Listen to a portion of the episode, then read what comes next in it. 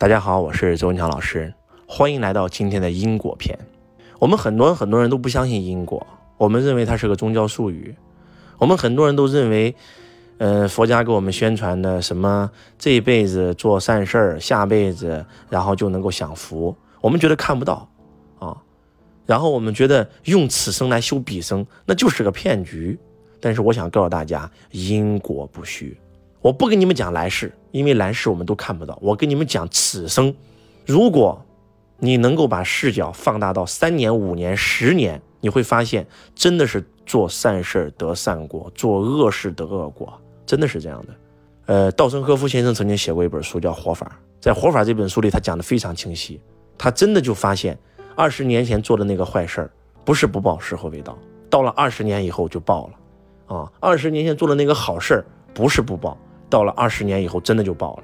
真的有时候可能因果会来得很慢，也有可能会来得很快，但是它真的会来，真的会来。金星老师他去救人，他开始种善因，他就得善果；他想去骗人，他反而被别人骗了，他就得恶果。我再给你们讲个真实的故事。这一次呢，呃，开财商导师班密训，我一个非常久的一个老学生回来上课。这个小女孩呢，在八年前上了周老师的课。然后认识这个男男朋友，她男朋友呢，这个相处以后才发现是有家室的，啊，换句话讲，她变成了小三。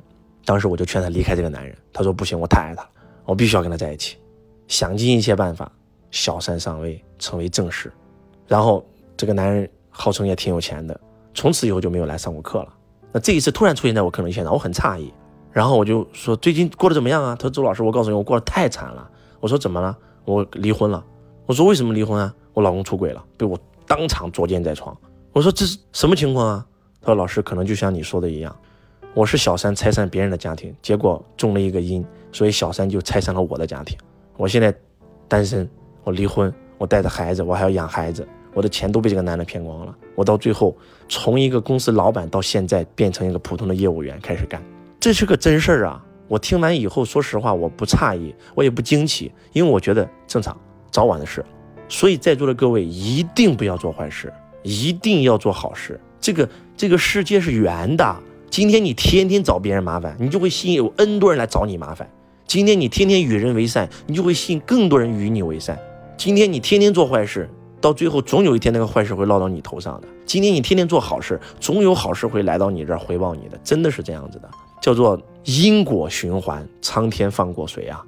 很多人都看到周老师这么有结果，这么好，为什么？不就是周老师一直在种善念吗？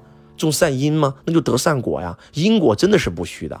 我给大家布置一个作业，把自己关在一个安静的房间里，拿出白纸，把你身边认识的这些亲朋好友的名字全写上去，用三十年的时间来推理，做好事那个人他有没有得到好报，做坏事那个人他有没有得到惩罚。如果你的视角能够拉长到三十年，我敢向你保证，你会发现这一幕一幕的，你瞬间就看明白了。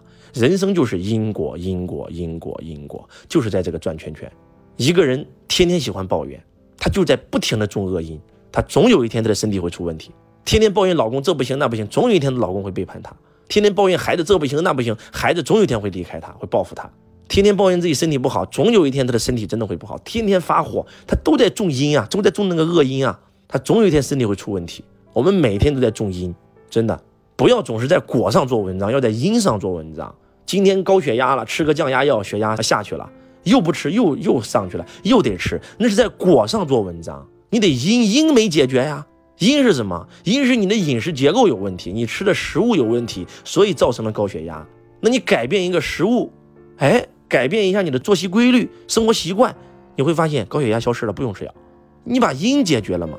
知道病怎么来的，才知道怎么把病送走嘛。不要总是在果上做文章。我跟你们讲，这个不是开玩笑的。